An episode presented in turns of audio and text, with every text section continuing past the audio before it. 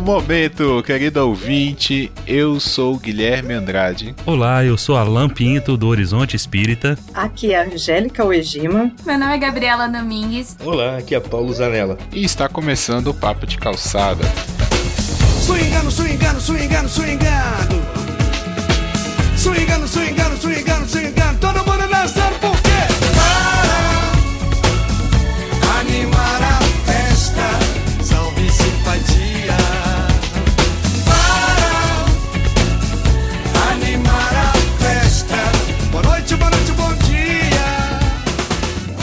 Bom, pessoal, é, hoje temos um convidado aqui para bater um papo com a gente, o Alan Pinto, lá do Horizonte Espírita. É, ele já esteve conosco aqui, gravou um episódio, eu, ele e a Angélica, né? Batemos um papo bem legal e trouxemos novamente esse amigo aqui da que eu conheci na, na Podosfera e, e viramos amigos aí. Estamos sempre batendo um papo é, no WhatsApp, trocando umas ideias e tal, para falar sobre um assunto que é talvez tabu, talvez a gente evite falar. Né? Nós estamos aproveitando aí uh, o Setembro Amarelo, que é o mês que a sociedade né, se mobiliza a preocupar com a saúde mental, né, a prevenção ao suicídio, a depressão. Então o Alan veio aqui para dar uma força para a gente, para gente trocar essa ideia sobre é, toda essa temática, tudo que envolve essa questão sentimental, de como nós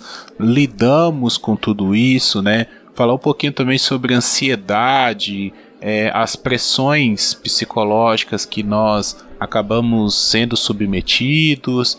Então, Alan, seja muito bem-vindo e já puxa aí pra gente o que, que você pensa sobre esse assunto. Pois é, meu caro, muito obrigado pelo convite. Tá aqui é um prazer enorme com vocês mais uma vez. E a questão ela é extremamente delicada. Ela envolve um monte de preconceito, de informações equivocadas. Nós já passamos daquela fase em que ter uma, uma ajuda de um profissional da, da psiquiatria ou da psicologia é coisa de gente doida. Isso aí a gente já passou. Não, acho que as informações elas já estão trabalhando a nosso favor. Mas cuidar da saúde mental, como nós cuidamos da nossa saúde bucal, ou como a gente cuida da saúde, você está com a dor no estômago, você vai ao médico, você está com uh, um problema nas vistas, você vai ao oftalmologista.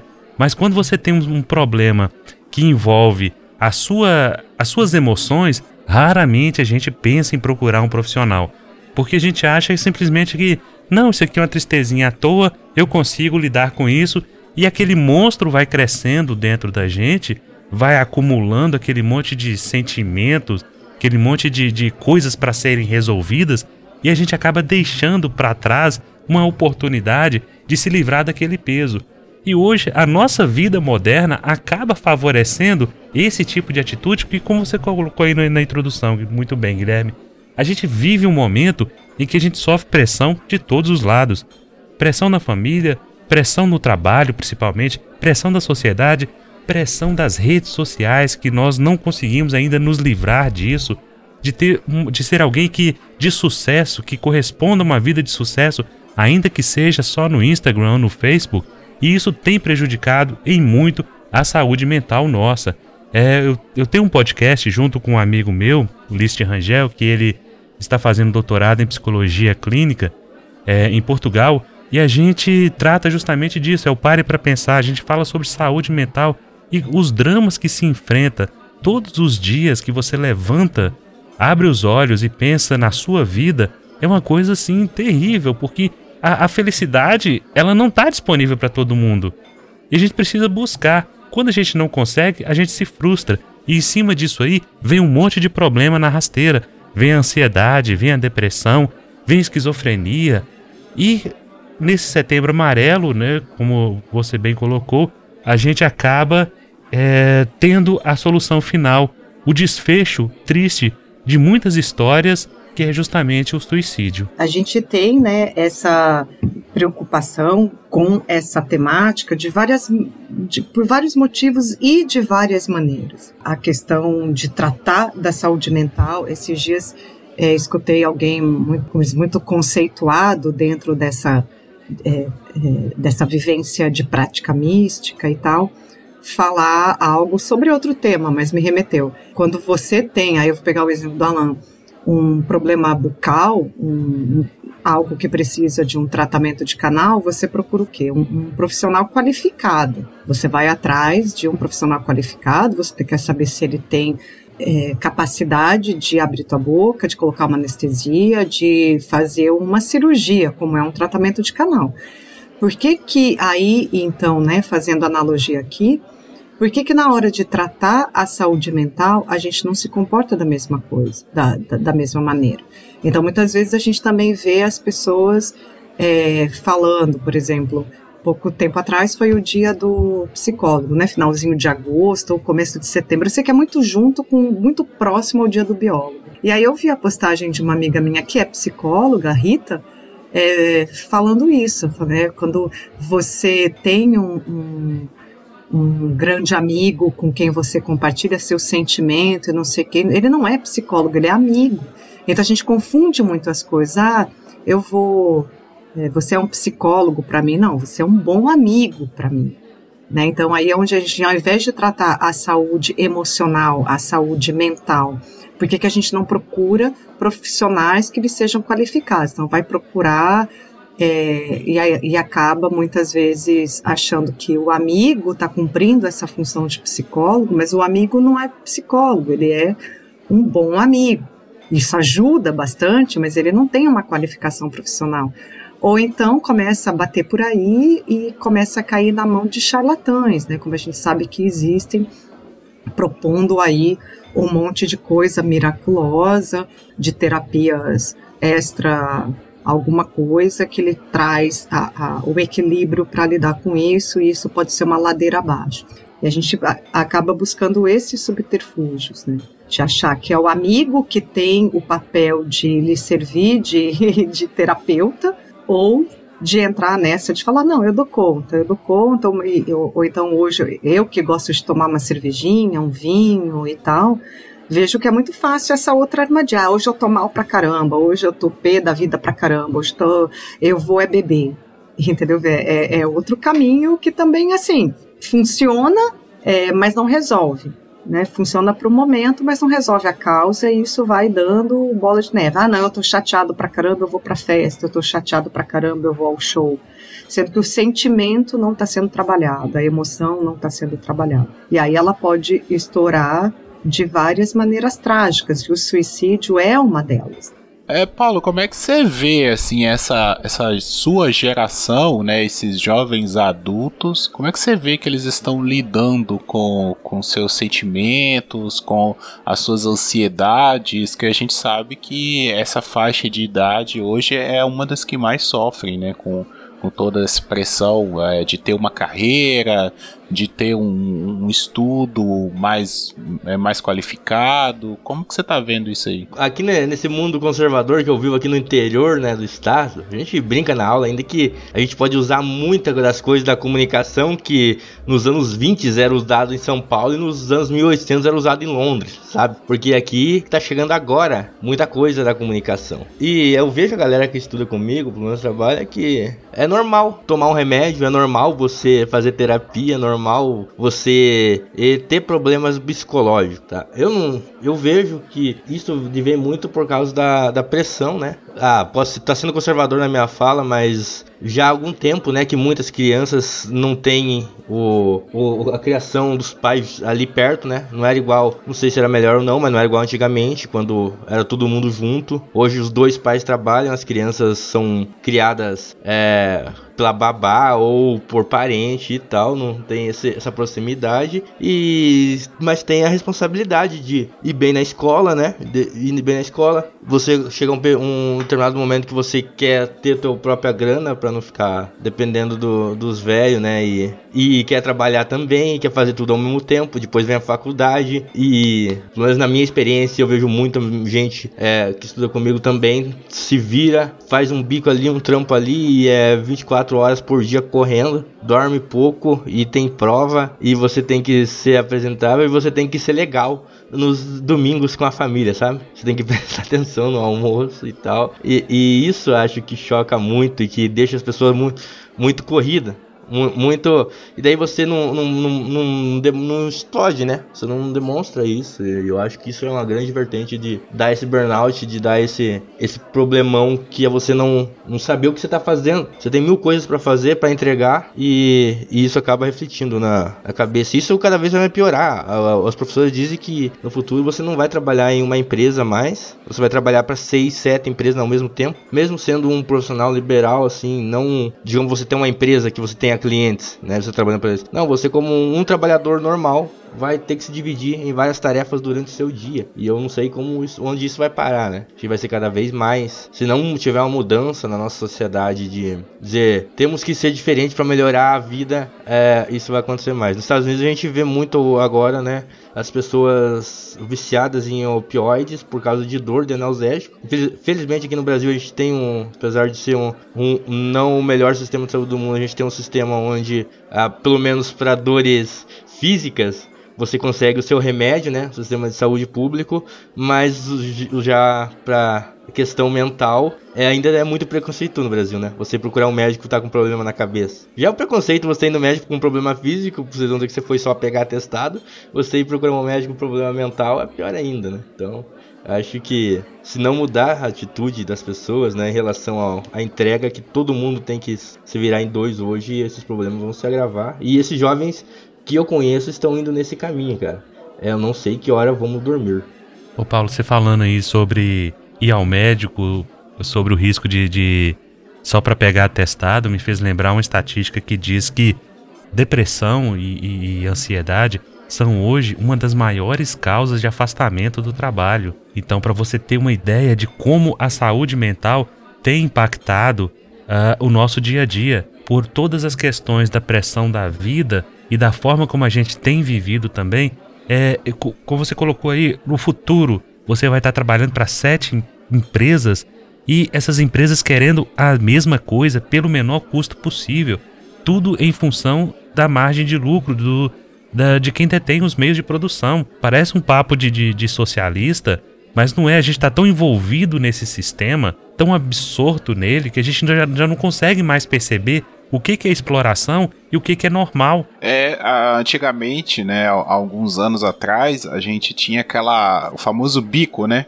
O pessoal fala assim, ah, tô fazendo um bico, sei lá, ah, tô fazendo bombom pra vender no, sabe? Ou minha avó, por exemplo, que trabalhava no colégio como cantineira, mas ela vendia chuque em casa, né? Geladinho. Aqui na minha região a gente fala chuque, é geladinho, sacolé. E era um bico, né? Tipo, ah, vou fazer ali pra ganhar um trocadinho e tal. E, né, dar uma complementada na renda, né? E isso que, o, que, que a gente tá vendo a partir de hoje em dia, não existe mais o bico, né? Isso é praticamente uma obrigação. Hoje em dia, a maioria das pessoas precisam ter mais de uma função para conseguir ter uma renda sustentável dentro de casa, né? Quando não é mais de uma pessoa que trabalha, né? Como o Paulo até mencionou, é, hoje em dia é normal, né? E cada vez vai ser mais normal o, o casal trabalhar, né? É, se quando existe um casal, ou se a pessoa vive sozinha, ela tem que trabalhar por dois às vezes. Então, é, é toda essa pressão, isso vai estourando em, em algum momento, né? O Paulo também citou o, a- o caso do burnout. Eu estava vendo recentemente um vídeo do, do editor Gaveta, né, no YouTube, e ele falando que que ele teve, né, burnout recentemente. Ele é um bariátrico. Então, o burnout, no caso dele, ainda é um pouco mais é, problemático, né? Porque é, a questão física dele já não é normal, né? Ele já tem uma, uma certa ali de, uma restrição física, né? E ele falando que é tudo por conta disso, de querer fazer um monte de coisa, de não saber dizer não, né? De não às vezes parar para pensar assim, olha, será que eu dou conta, sabe? Será que eu consigo fazer isso? Não, é aquela ambição, é aquela vontade de fazer tudo, é aquela coisa até uma desumildade, né? Um, um certo orgulho de falar assim, não, eu consigo, eu sou o melhor Então eu até indico o pessoal assistir esse vídeo, tá no canal dele no, no YouTube. É bem legal esse relato que ele faz. E, e, ele até chega numa conclusão falando que isso às vezes a pessoa se ilude, né? Que isso é uma coisa boa, trabalhar é uma coisa boa, lógico que é, mas trabalhar demais é uma coisa boa, né? Falando que por não dar conta, por, por estourar, né? Pela estourar de, de apagar, de, de perder a memória, de, de entrar num piloto automático, ele acabou tomando prejuízo, sabe? Porque ele não conseguiu cumprir prazos, então ele teve que romper contratos. É... Então, assim, a pessoa pode achar que ah, eu preciso ganhar dinheiro, mas o dinheiro às vezes é, ele não vem, né? Outra coisa que eu tava lembrando também é uma entrevista que o, o Emicida deu recentemente, acho que foi por Roda Viva. Ele até cita, né, que hoje em dia é errado, a sociedade julga errado você descansar. Né? A sociedade julga errado você parar para não fazer nada. Você ficar tirar um dia da semana para ficar à toa, para não fazer nada, né? A gente tá multitarefas, a gente tá querendo abraçar o mundo com as pernas, né? E se você fala assim, ah, nesse domingo eu parei e fiquei assistindo filme, sabe? Ah, eu parei para ler um livro, fiquei o dia inteiro lendo um livro, porque isso me distrai a minha cabeça. Ah, esse, esse domingo eu fui passear com a minha família e só, não fiz mais nada. As pessoas, nossa, né? Hoje em dia nós estamos chegando no nível que as pessoas acham isso estranho. E o pior não é isso. O pior é você começar a achar que você também é, tá fora do normal. Olha o que é a pessoa quando tá de férias. A gente não foi é, treinado, uh, acostumado a viver, a gozar o período das férias. Quando a gente não vende as férias, a gente tira né, a, aquele período, você fica ligando pro escritório para saber aí, tá tudo bem? Você se sente culpado. Eu vi uma entrevista do Ailton Krenak, que é historiador e, e é de origem indígena, da, daí pertinho de você, Guilherme, dos Krenak. E ele falando justamente sobre é, essa forma do homem branco viver.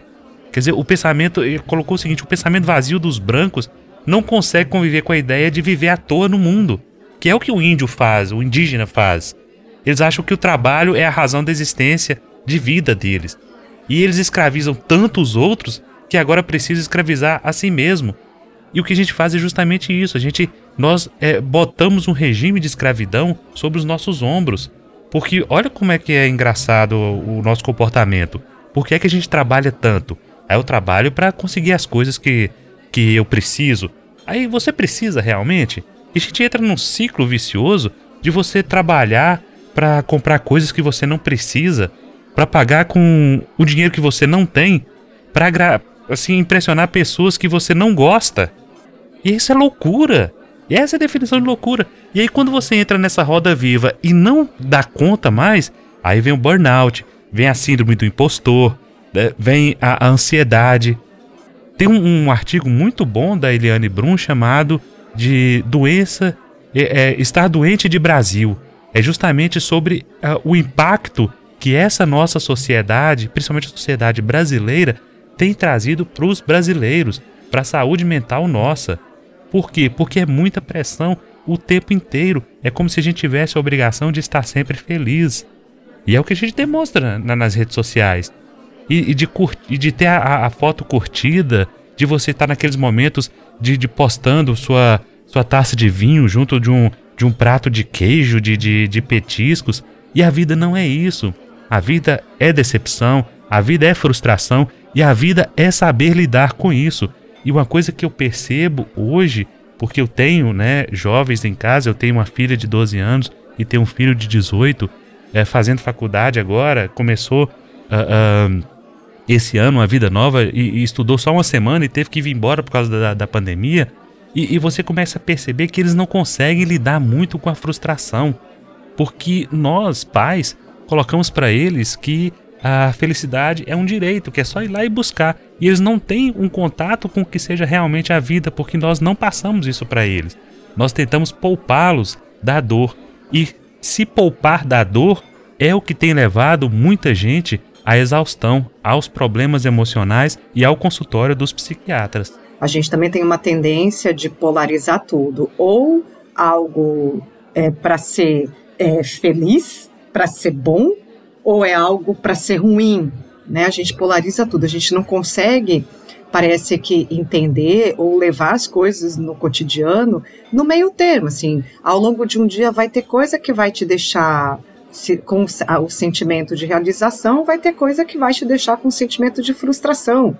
E no final das contas, tudo a gente é, vai conseguir ponderar. Então, quer dizer, ou eu vejo nessa coisa de rede social os dois extremos. Ou a rede social é usada como uma vitrine, né? Porque, enfim, todo mundo quer mostrar o seu melhor, o seu melhor lado, o seu melhor tudo, ou como o desabafo, né? Usar também a mídia social para fazer desabafo pessoal. E aí a gente, engraçado como a gente polariza tudo. Então a gente está sempre polarizando. Ou é ou não é. Né, não, a, a, tudo na vida, né, não, não dá pra gente ser rígido em tudo. Assim, ou eu sou feliz ou eu sou infeliz. É, e a gente ainda não entendeu que a felicidade plena, ela não, não vai existir. Isso é, isso é chega a ser burrice a gente achar que a gente vai estar feliz plenamente em tudo, né? As coisas não existem assim, não são para ser assim. Viver é resolver problema. Agora é claro, vai ter problema que a gente vai precisar de ajuda, vai ter problema que a gente consegue sozinho, mas que não não é, não é para tudo ser necessariamente bom, maravilhoso e nem péssimo. Existe entre o bom e o péssimo existe uma infinidade aí de possibilidades. E o que eu percebo muito, assim, que me leva muito a, a, a ver como uma das principais causas desse desequilíbrio todo, é a gente estar tá mundo cada vez mais com a, ideia, com a ideia cada vez mais fortalecida que a pessoa é o que ela tem, né? A pessoa é o que ela tem, ela não é o que ela é, é o que ela tem.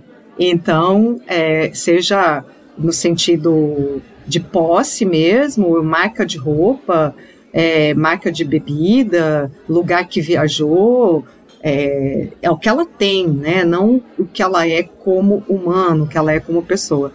E a partir daí, a gente vê que a gente também não se esforça muito para, não digo mudar o mundo, sabe? Mas se mudar.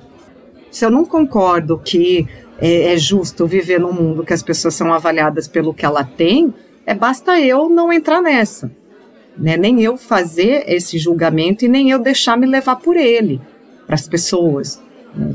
Então, a gente vê que as raízes disso são muito profundas e são muito antigas. Acontece que, hoje em dia, como a gente vive no tempo de comunicação real, a, a pessoa fica indignada, gente.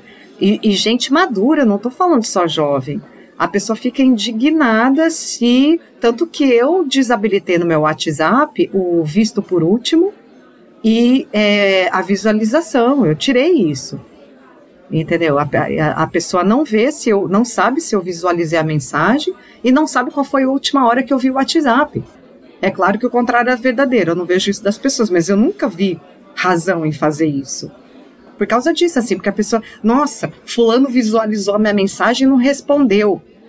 Entendeu? Porque tudo tem que ser na hora, tudo é. é, é, eu dou aula para universitários então, e assim, na segunda metade do curso, todo mundo com mais de 20 anos, né? Ou, ou perto de 20 anos, de 20 anos em diante. E aí, é, pô, não consegui ficar uma hora e meia, que é o tempo da aula, sem consultar o celular para saber o que está acontecendo, porque não pode ficar por fora uma hora e meia do que está acontecendo, entendeu? Então, eu vejo hoje em dia muito essa pressão do da resposta em tempo real, da, da, de reagir instantaneamente. Entendeu? Não, tem, não vejo mais aquela preocupação que tem de eu vou pensar um pouco antes de responder, eu vou pensar um pouco antes de opinar. Não, você tem que ter opinião. Não, peraí, como que você não tem opinião sobre tal assunto?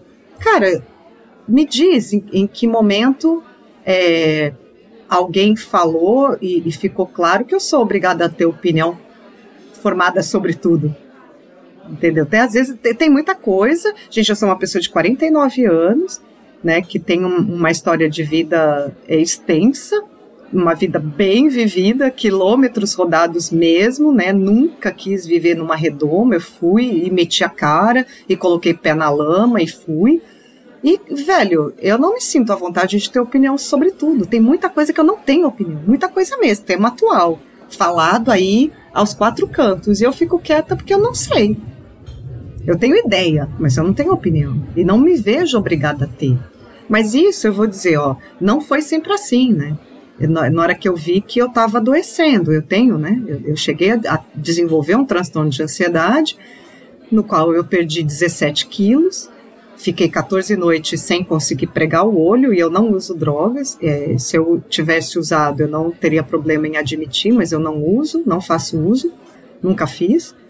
14, 14 dias ligada, ligada, eu não conseguia dormir. Isso é enlouquecedor. Isso é de enlouquecer.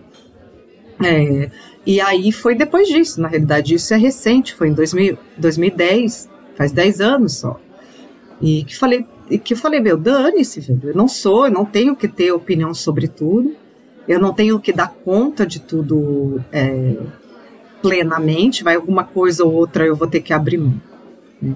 Então, eu, o que eu vejo isso no hoje em dia é, é, muito essa necessidade de responder instantaneamente. Caralho, é, é, muita gente, gente, e assim, gente quarentona, viu, perto disso, que fica agitadíssimo com essa história de WhatsApp. Aí fulano visualizou minha mensagem e não respondeu até agora. Esse até agora é menos de uma hora. Você não sabe se a pessoa visualizou e precisou atender o telefone que tocou, visualizou e precisou dirigir. Você não sabe nada, visualizou e teve uma dor de barriga, entendeu? Você não sabe nada e fica naquela, né? Na, gerando essa ansiedade. Então, hoje em dia eu vejo muito isso, é muito. É, é, a gente. Parece que a gente também faz um pouco de questão de se escravizar é, de algumas é, regras de fora dessa maneira, assim. É, tem uma coisa que o, o Alan falou aí, né? Eu achei bem interessante que o, é, o homem branco, né? Eles estão acostumados a escravizar, ele acabou se escravizando, né? E realmente a gente vive um regime de autoescravização. E uma coisa assim que eu também tive problema de ansiedade, eu fui, eu fiz um acompanhamento psicológico durante algum tempo. E o que eu aprendi disso tudo, de toda essa experiência, é me perguntar para quê. Hoje em dia, uma das, das principais perguntas que eu me faço é relacionado a qualquer projeto, qualquer iniciativa que eu vá tomar, sabe? Me pergunto para quê? Para que eu vou fazer isso? Para que eu preciso disso? Para que eu vou porque muitas vezes a gente né, se pergunta, quer saber os motivos de tudo e quer investigar tudo, mas também não, não pensa, né? Poxa, pra quê? Pra que que eu tenho que saber falar, sei lá, 10 línguas, sabe? Será que eu vou usar isso? Ah, pra que, que eu tenho que saber programar em tantas linguagens? Pra que, que eu tenho que saber cálculo avançado? Sabe? Pra que, que eu tenho que ver todas as séries da Netflix, todos os filmes da Netflix, sabe? Pra quê? Sabe? Pra que, que eu tenho que participar de todos os podcasts que me convidam, sabe? Qual que é o real motivo disso tudo, sabe? E aí, lógico também, é, quando eu perguntei pro Paulo, né, a questão do, da, dessa, nova, dessa nova geração, que eu me me coloco dentro também, apesar de ser um pouquinho mais velho que o Paulo, alguns poucos anos, é, eu ainda tô nessa também de jovens adultos, porque essa galera não aprendeu ainda a se perguntar isso, sabe? E isso são coisas que só vem com a maturidade. É, você tem que dar a testada mesmo, na, na, dar murro em ponta de faca. Você vai chegar uma hora que a sua montanha russa vai estar tá lá embaixo, sabe? Para você começar a subir de novo e aí você vai subindo devagarzinho e vai parando para refletir, sabe? Uma das coisas que eu acho mais interessante que as pessoas deveriam começar a fazer é a refletir sobre a própria vida. É, mas aí, Gui, assim, É claro, é, eu concordo é, bastante com, com a questão do quanto a vivência, a maturidade traz é, de experiência e de crítica em relação a, a, abusos que a gente se deixa levar de fora para dentro, mas é, ao mesmo tempo eu fico assim, e, e aí eu tenho refletido bastante desde que a gente decidiu gravar sobre esse tema, muito sobre a questão também é, de todo de toda uma preocupação com a formação. É, em algum nível, cada um de nós aqui é, se não é ainda, vai ser responsável é, pelo processo de formação de pessoas, seja na forma de educador, seja na forma de na forma paternal, ou seja na forma simplesmente de conviver com gente mais nova, seja parente, vizinho, enfim. De alguma maneira a gente vai exercer, se a gente já não exerce, esse papel é, na formação, essa influência na formação. E é onde eu começo a ver que, meu, tem que vir desde aí. Tem que vir desde aí. Sabe, encarar as coisas e, e, e, e trabalhar esse cuidado a partir daí. Entendeu? Tem que vir num processo de formação doméstica. É claro que a escola, a universidade tem um papel importante nesse processo de formação, mas nada é mais rico e mais poderoso do que esse processo de cuidado, do que esse processo de zelo na educação mais próxima, especialmente a educação doméstica. Eu vejo muito o valor disso, sabe, assim, de você é, é, formar pessoas ou colaborar para a formação delas já desde então, é desde cedo com esse olhar, entendeu? Porque é, esperar que somente a maturidade é, dê conta de desenvolver esse olhar, é, é não acho, não, não é arriscado nem perda de tempo, mas poupa, né? As pessoas podem ser poupadas é, podem se poupar de determinadas situações absolutamente necessárias, porque eu também não sou a favor de que tudo é, da ideia de que tudo é aprendizado, do tipo, quando eu sofri um assalto à mão armada e tive um 38 apontado para minha boca, eu não considero isso aprendizado de coisa nenhuma, é uma experiência absolutamente desnecessária.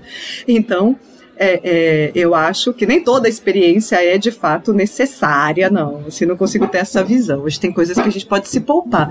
E essa é uma delas. Sabe assim, claro que eu desenvolvi um outro olhar da vida depois de eu ter adoecido, perdido 17 quilos e tal. É, mas eu sei, eu, eu, eu, sempre soube ao longo do caminho quais eram as coisas que eu podia ter feito para evitar. Eu só não tinha não é vontade, mas eu não, também não via porquê. Essa, essa que o Alan falou do, do, in, do indígena, né? Que o indígena vê, percebe que o homem branco, é, principalmente brasileiro aí no caso, não dá valor ao descanso. Meu amigo Ali, que faleceu ano passado, foi um que me fez, pegou no meu pé durante anos para que eu lesse o livro Macunaíma, para que eu internalizasse a ideia né? Até que ele cansou, que eu não, não lia, não lia, ele pegou e me deu de presente de aniversário. E, e, e aí a gente vai, vai quebrando mesmo vários paradigmas, né? O ócio, o ficar sem fazer nada mesmo, e o nada, gente, é nada mesmo. Ficar sem fazer nada não é ficar navegando no Instagram, né? Olhando o Facebook. É o nada, nada mesmo. Assim, ao de repente se jogar no sofá e assistir alguma coisa bem imbecil, bem boba, bem leve, né? Às vezes o dia inteiro, né? A gente não dá valor a isso. A gente acha que a gente tem que estar tá produzindo, produzindo, produzindo ou se atualizando, sabendo, preciso saber o que está acontecendo. Né? E aí, onde eu vejo, assim, será que é, é justo a gente esperar que só a vida ensine, sendo que a gente tem sim como é, participar mais ativamente de pessoas próximas da gente para zelar, para cuidar e para é, estimular esse outro olhar, esse olhar mais calmo. Que ainda digo assim, com tudo isso, é, não pensa que eu, que eu não tenho meus momentos de ansiedade ainda. A diferença de 2010 para cá é que hoje é, eu sou mais atenta. É isso. né? Mas mesmo assim, algumas situações ainda me geram uma, um estado agitado. Eu ainda me deixo me levar por esse estado agitado. Então, a vida tem muito que ensinar, mas as pessoas, a gente em volta tem muito o que cuidar também, sabe? O que muito prestar de cuidado aí, de conversar sobre, de mostrar essa essa essa questão mais calma da vida. Angélica, é, quando você fala assim de do aprendizado e que você tem por obrigação de passar esse esse esse caráter educativo para quem te cerca, para os filhos, para o colega de trabalho, ah, até para os nossos pais, né? Quando você senta para conversar, primeiro que a gente não tem esse hábito mais de conversar. Segundo, que a gente perdeu a capacidade de ter uma vida analítica.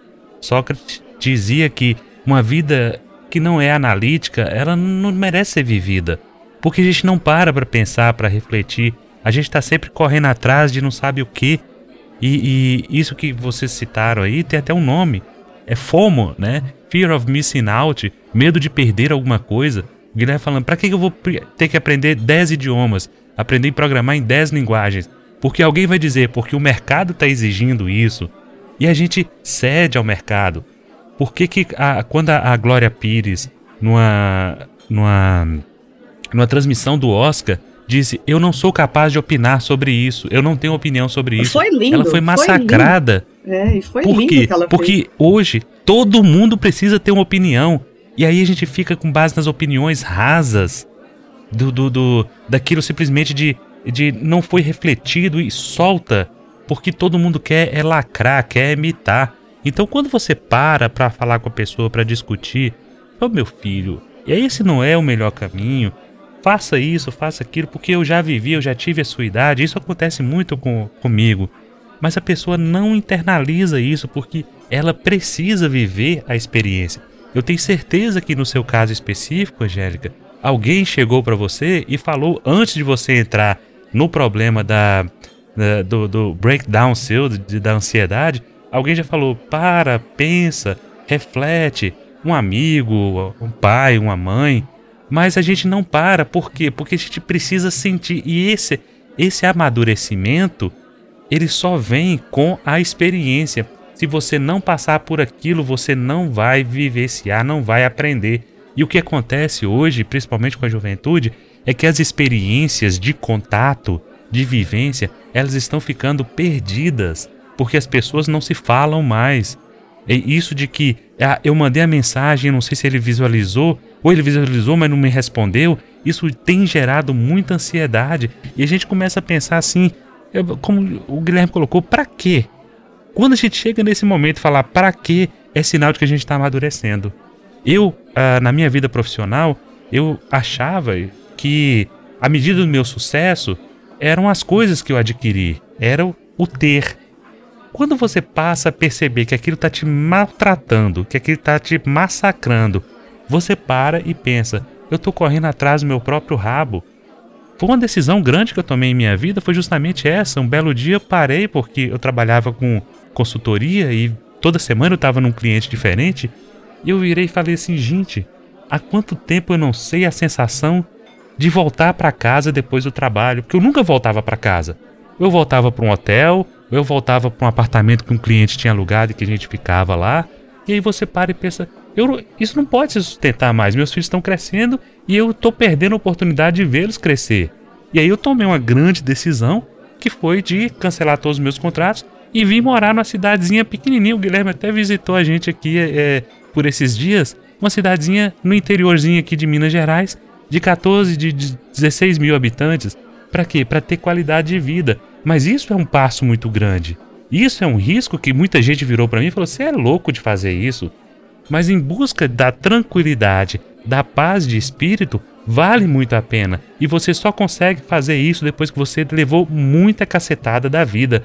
Infelizmente, os espíritas têm uma frase que eu detesto, mas é, às vezes ela, ela precisa ser utilizada, mas é utilizada no momento inadequado, que é sempre assim: se não é pelo amor, é pela dor. Eu detesto isso porque eles colocam isso sempre no, no, no sentido de Ah, eu sabia que você um dia ia vir aqui na nossa casa, porque quando não é pelo amor, é pela dor. Então é só no sofrimento, há uma exaltação do sofrimento desnecessária. Não, o sofrimento, ele faz parte do processo. Você pode aprender sofrendo ou pode aprender sem sofrer. Como é que a gente aprende sem sofrer? Vendo as, o resultado das experiências dos outros.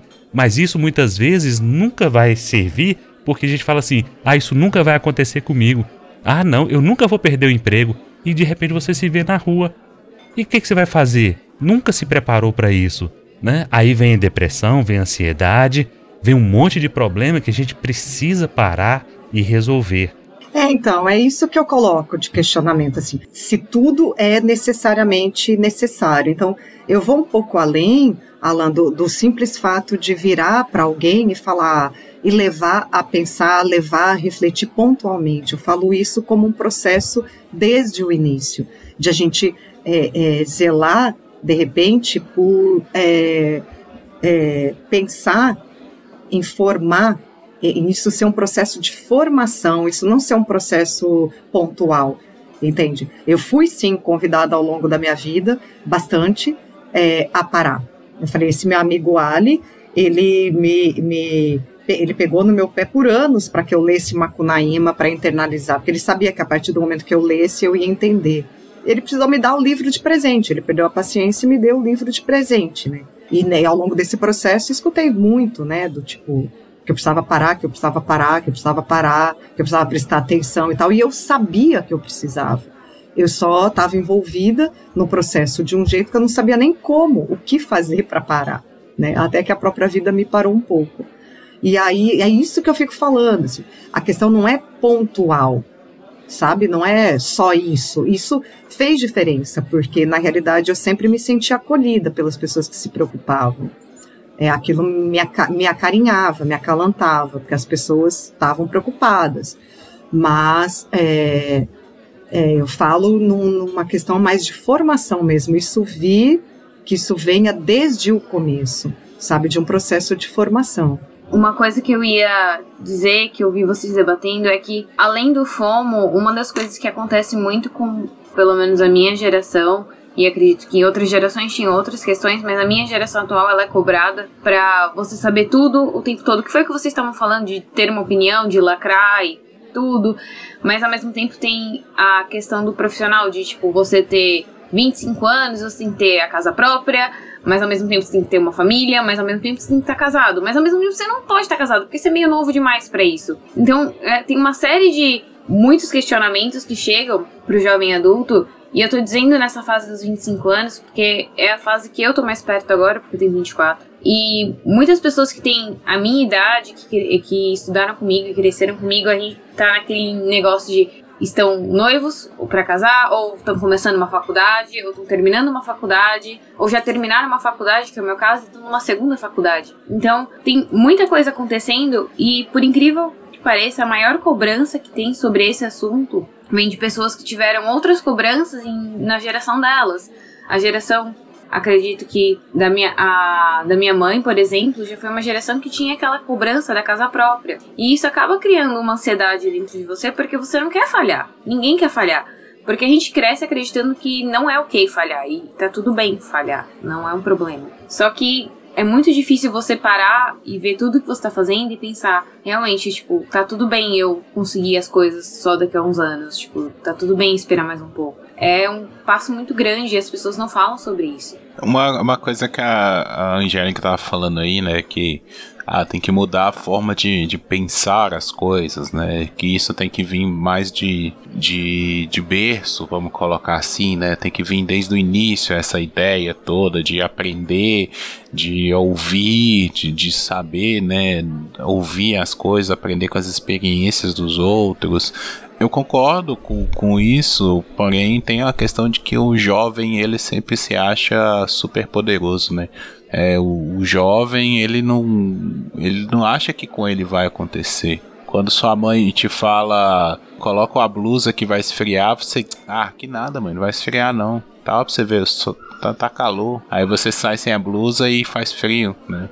Ou ela fala, leva um guarda-chuva, você, ah, não vai chover. Parece que é, quando mãe fala, as coisas acontecem, né? Mas é muito por aí, o jovem, ele desafia, né? O jovem, ele desafia.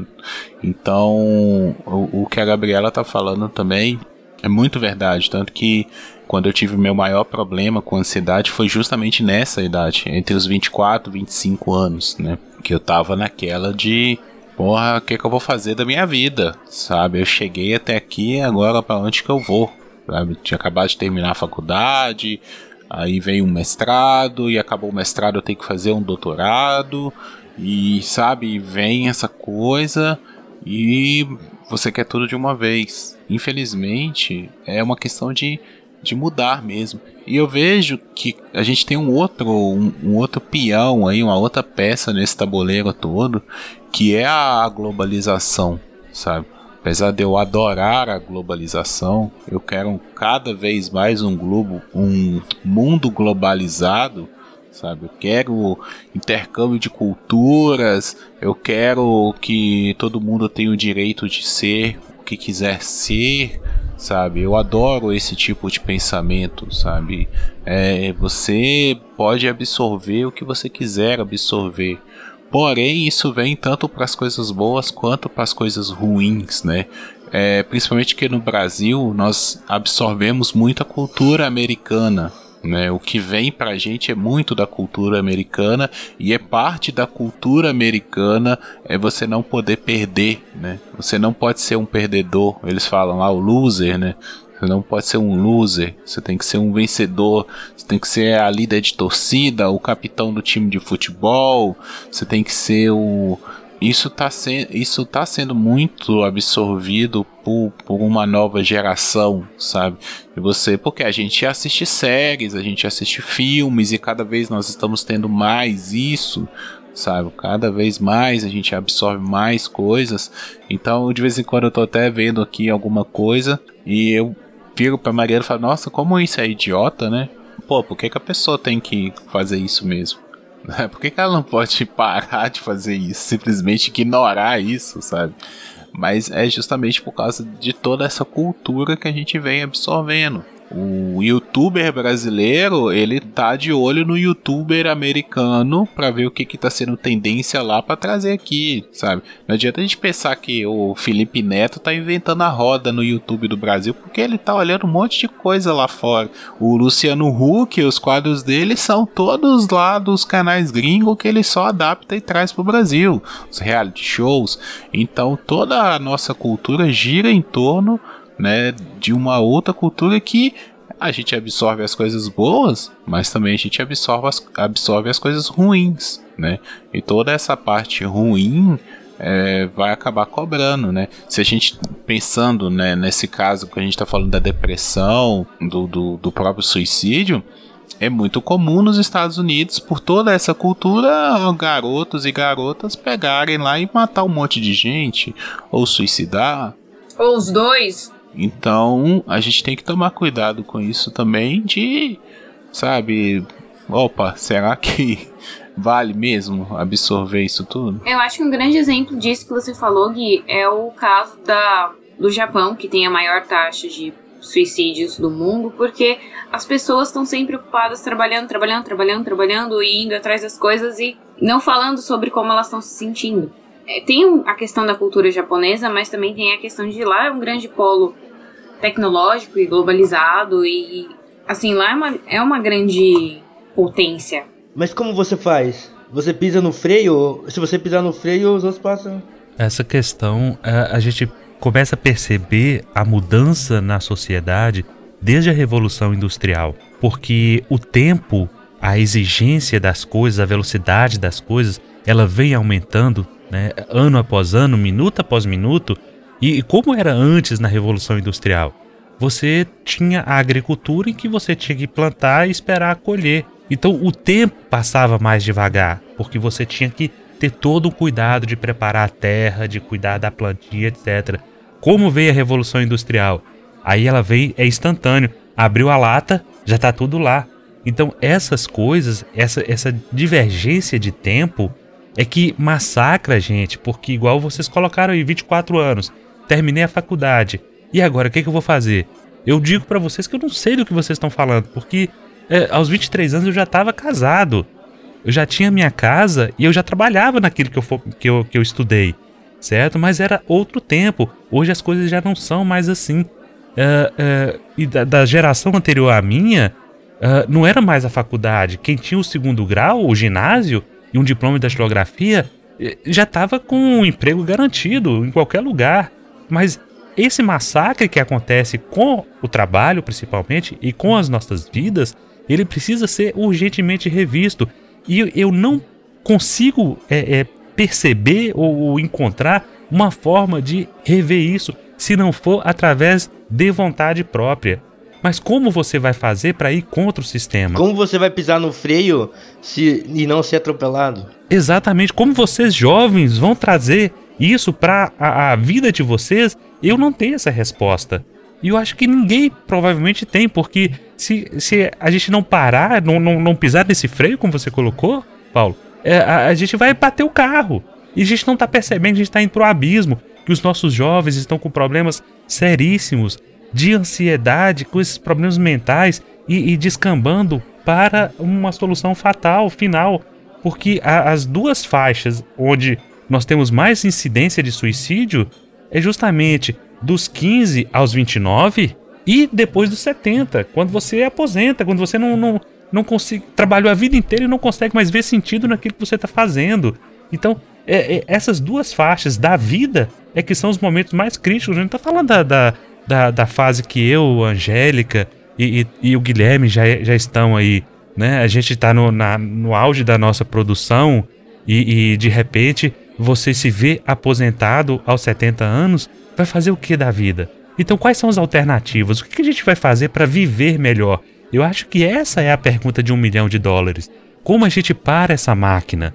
Como a gente destrói todo esse sistema que está acabando com as nossas vidas aos poucos? Porque eu, eu preciso ter, eu preciso consumir, eu preciso estar na moda, eu preciso ser diferentão para que eu possa conseguir likes, para que eu possa conseguir visualizações, e eu não estou percebendo que isso está acabando com a minha vida. Isso está me fazendo entrar num ciclo vicioso que o fim é vai ser muito trágico. É, e aí, aí a gente vê o quanto a gente entra é, nessa questão da falta de cuidado. É, isso leva, isso faz com que a gente muitas vezes ou não é, não se cuida, que é, eu acho o, é, é, extremamente importante a gente se cuidar, a gente se olhar. É, isso não é uma tarefa muito fácil, mas é, isso também é muito ruim porque a gente é levado a também a não cuidar ao redor, é, não cuidar também de pessoas e coisas e relações também ao nosso redor.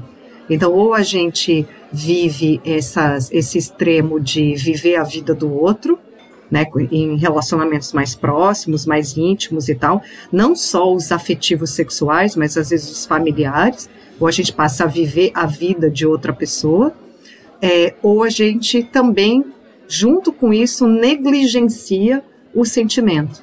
É, aí, o nosso e o dos outros, né? Então a gente vê que, é isso que eu né, tá falando no começo, a gente polariza muito, ou a gente está num extremo, ou a gente está no outro, e é, entre um extremo e outro existe uma infinidade de, de, de possibilidades, né?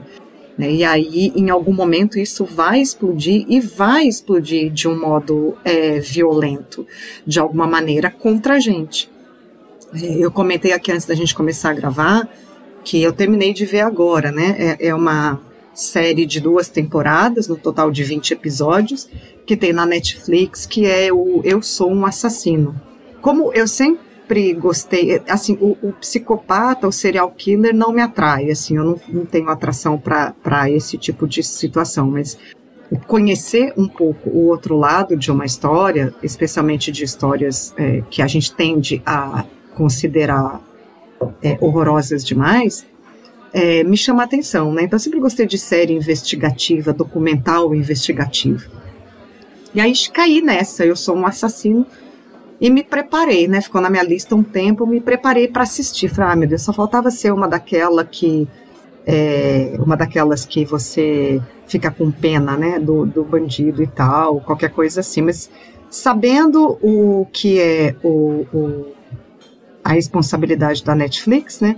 Eu encarei assistir e recomendo, recomendo, assim, são normalmente são todos envolvidos, é, os casos levantados são sempre relacionados aos estados que têm pena de morte, então são aqueles que chegaram ao corredor da morte, e aí são todos, é, na sua é, a maioria, assassinos de uma única vez, né? Não são, então, serial killer, né? Nem na, na questão de psicopata. E as histórias são muito variadas. E, é, claro, você pode tanto ser levado a ficar com pena, mesmo, você pode ser levado a sentir empatia pelo criminoso, mas para mim a parte mais importante não foi essa. A parte mais importante que me chamou a atenção foi ver que é, os casos chegam no extremo, eles não chegam no extremo de uma hora para outra. A falta de cuidado, a falta de zelo, a falta do prestar atenção nas relações é, e faz e, e com que é, de uma maneira muito é, assustadora a chance de você estar tá de um lado ou do outro da história é exatamente a mesma. De essa falta de zelo, essa falta de cuidado é, no dia a dia, te dá a mesma chance, gente, te dá a mesma chance de tanto viver é, a versão do criminoso como ver, viver a versão da vítima. Então você vê lá um monte de situação que poderia ter sido evitada com, de uma vida com um pouquinho mais de cuidado. Primeiro, do, de quem estava ao redor, né, que interferiu no processo de formação de um indivíduo, mas também do próprio indivíduo. Né? Então é isso, o, o, o, sentimento não trabalhado, o sentimento não é, cuidado, ele vai se voltar contra a gente em alguma escala, em alguma proporção, em algum momento. Seja para nos transformar no criminoso, ou seja para nos transformar na vítima. E falar de sentimento é sempre uma coisa complicada, né? A gente não. A gente não tem esse hábito. E principalmente para pro macho alfa, né? Ele, ele é aquele que não chora, é aquele que não fala de si. Isso tá mudando ah, hoje, né? Graças ao bom Deus. Mas a da geração mais, mais antiga, mais anterior à minha, e até da minha mesmo, isso é muito difícil. Então você se abrir, você conversar, você expor os seus problemas é um sinal, muitas vezes demonstrado na cabeça da pessoa de que é um sinal de fraqueza, quando na verdade a gente acaba passando isso também para os nossos filhos.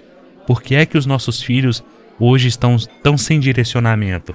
Porque eles acham que, não, por meu pai é tudo beleza, tudo que eu peço meu pai me dá, tudo que é, é, eu preciso ele provê, e ele vai achar também que no mercado de trabalho a continuação do lar e quando ele chega e vê que o chefe não é o pai, a chefe não é a mãe, que os colegas não são os irmãos, é o que eu falo toda hora para os meus filhos.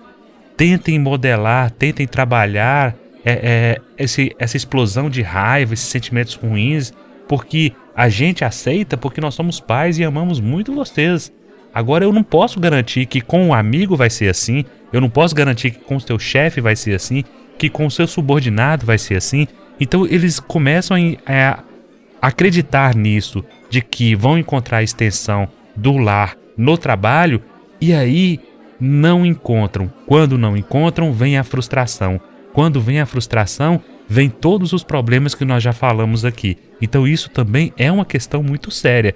Jovens entrando no mercado de trabalho com, sem experiência de vida, porque a experiência que a gente tem Uh, no lar é uma, a experiência que a gente tem com os amigos é outra, mas a experiência do trabalho ela é transformadora, porque é exatamente ali que você vai ter que lidar com os antagonismos, é exatamente ali que você vai ter que aprender a engolir sapo, é exatamente ali que você vai ter que deixar aquela mania besta que você tem de levar desaforo para casa, porque você não vai poder.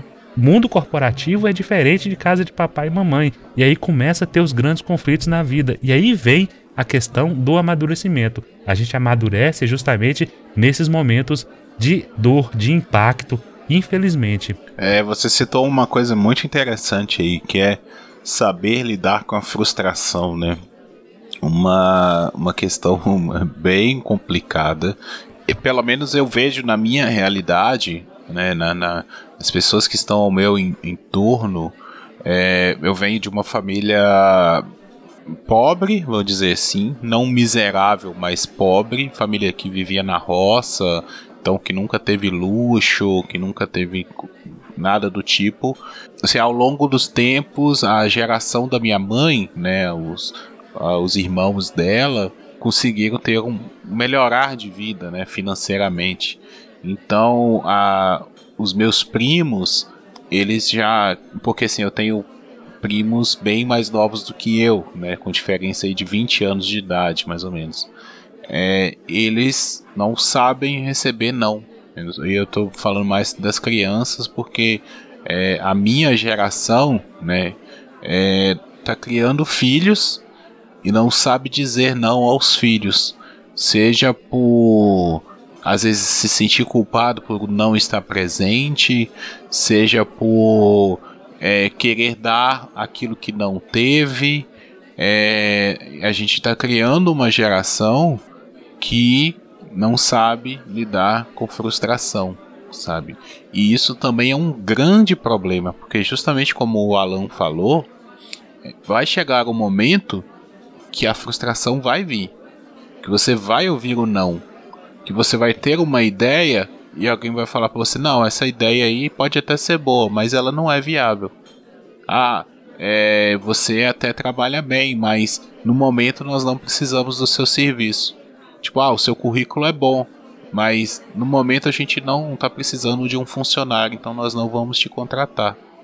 Sabe? A gente tá tendo uma uma toda uma geração e às vezes a gente até brinca, né? É, o pessoal que cresceu ali até os anos 90, que a gente era acostumado a, a lidar com frustração, é, às vezes é até uma brincadeira, mas de esperar o episódio final do, do Cavaleiros do Zodíaco e no dia que ia sair o episódio eles re reiniciavam toda a saga, sabe? E era uma frustração.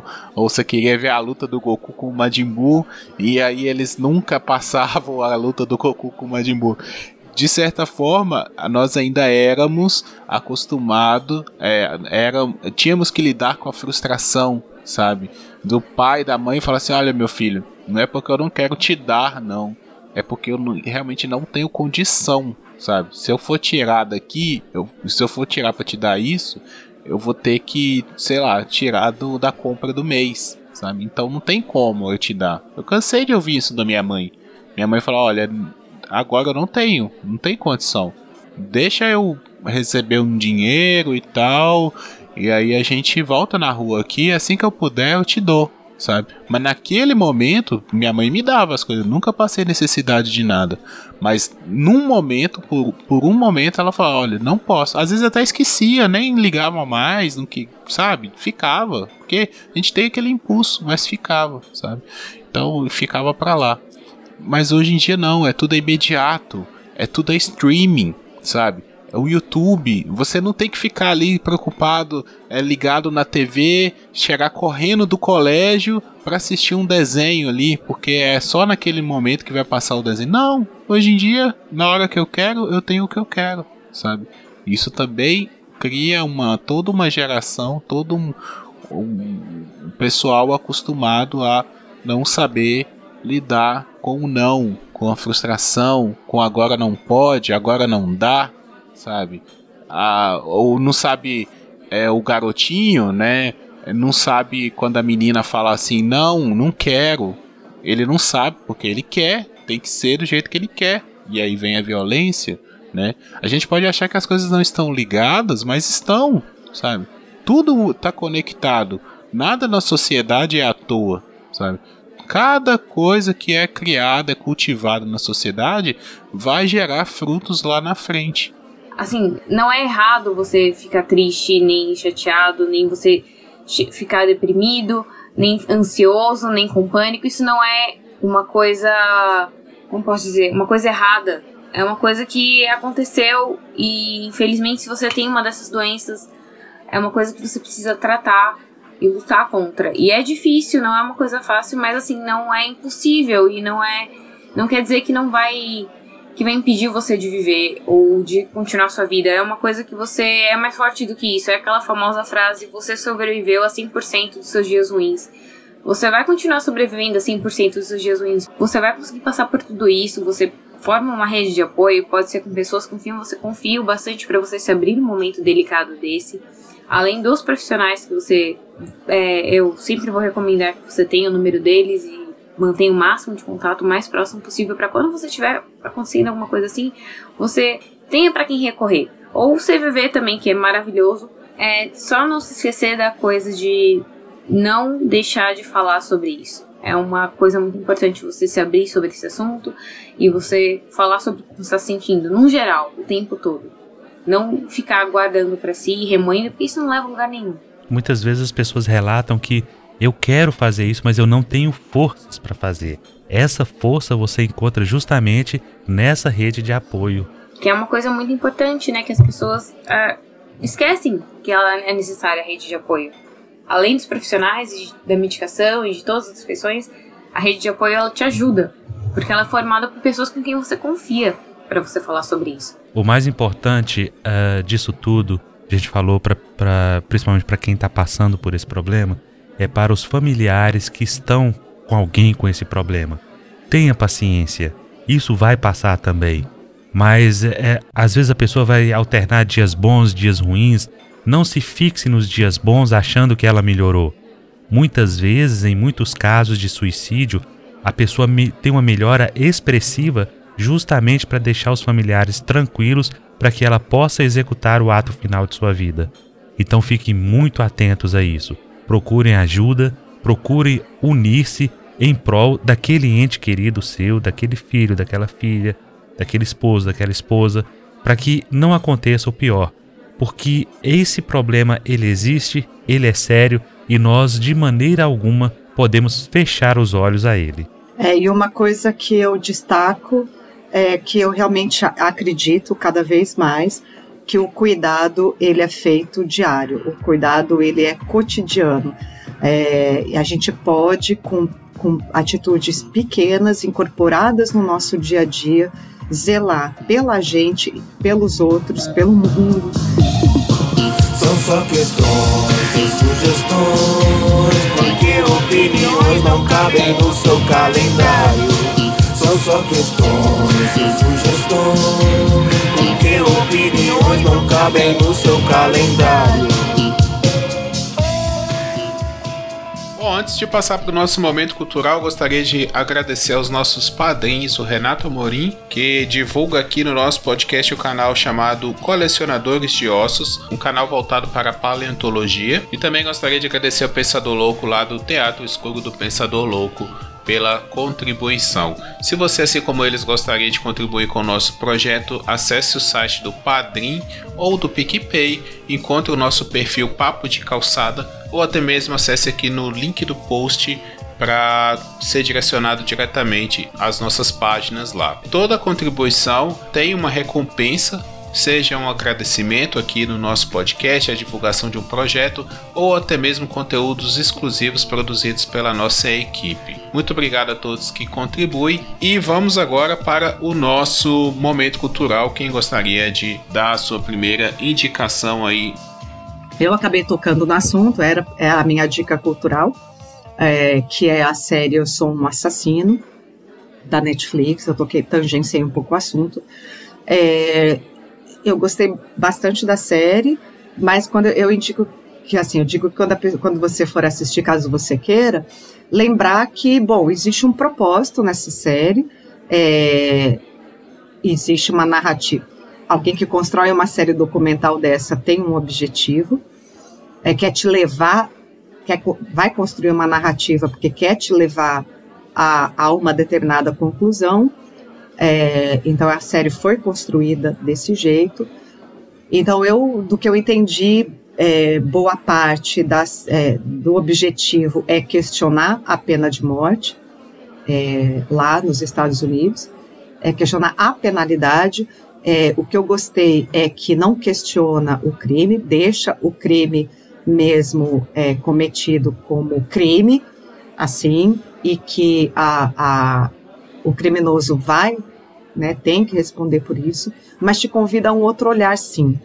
Não o olhar pura e simplesmente por empatia ao criminoso, mas para que, por questionar mesmo é, coisas é, pequenas, coisas de dia a dia que podem ser feitas é, para evitar esse extremo. Apesar de eu achar que o principal objetivo da série é colocar em questionamento é, a aplicabilidade da pena de morte. Então, eu sou um assassino.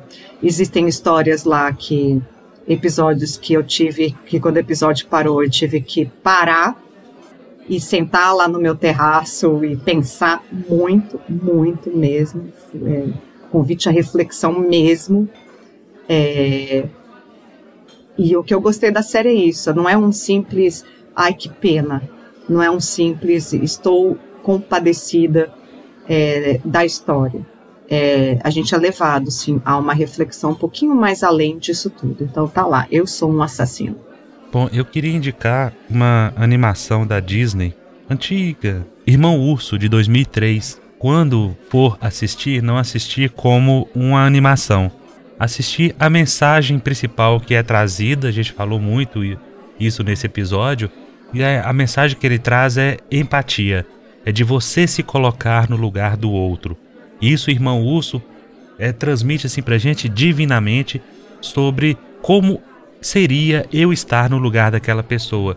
E a gente só consegue praticar a empatia a partir do momento que eu deixo de ser eu mesmo e tento me reconectar. É o cuidado que a Angélica colocou pra gente nesse episódio e esse exercício de empatia faz parte desse cuidado, porque eu só consigo realmente uh, compreender o que a pessoa está passando a partir do momento que ou eu vivo ou eu me coloco no lugar dela. Então minha dica é Irmão Urso, da Disney de 2003. É, bom, a minha dica tem uma coisa muito legal, uma série muito maravilhosa que eu sempre que eu tenho chance eu falo dela, que é Cosmos.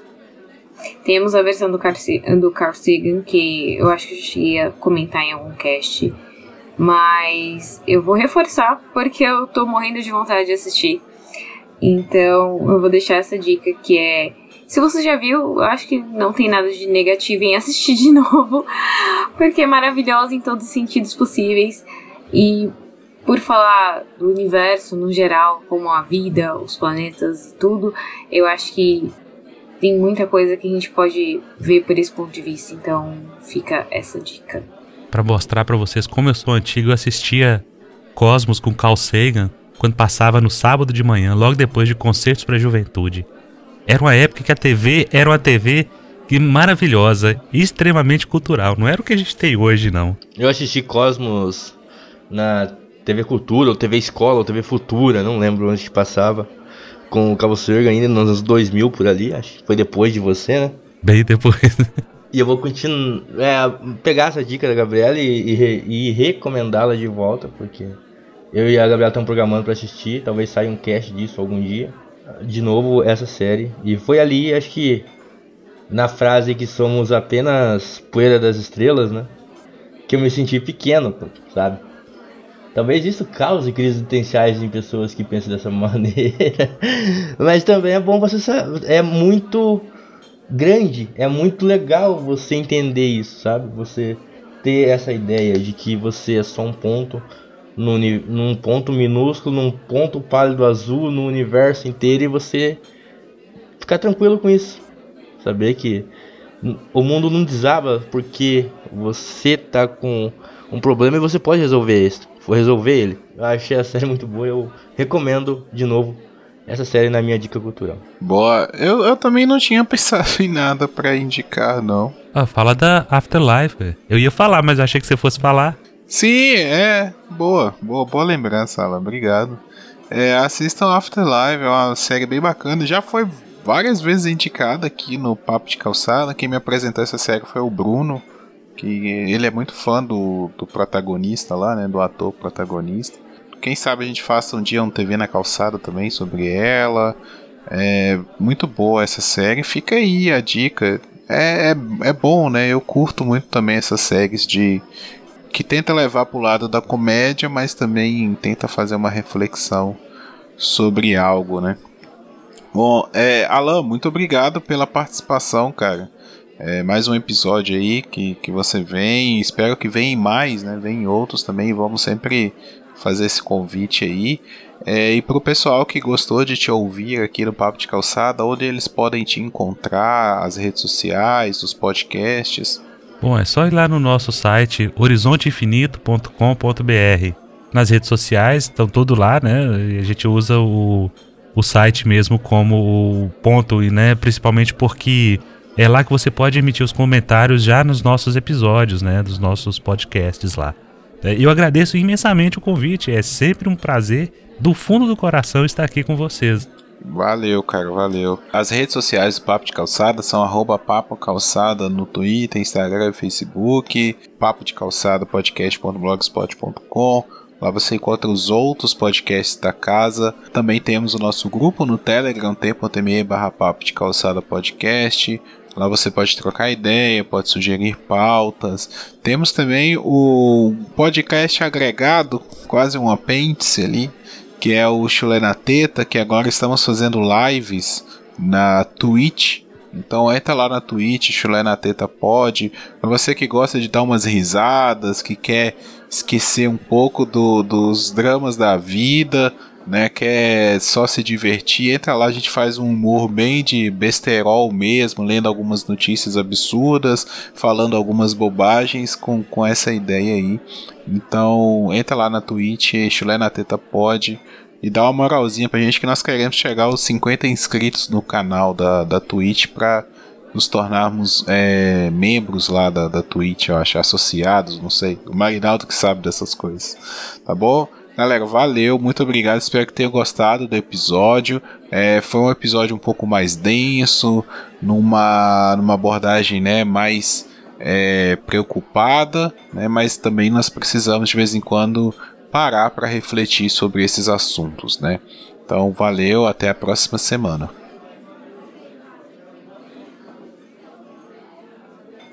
Eu pratico observar a sociedade quando ela baixa a guarda por descuido, fotografar rapidamente, falando metaforicamente, e depois tentar descrever aquilo que ficou desnudado, aquilo que ela não pode confessar.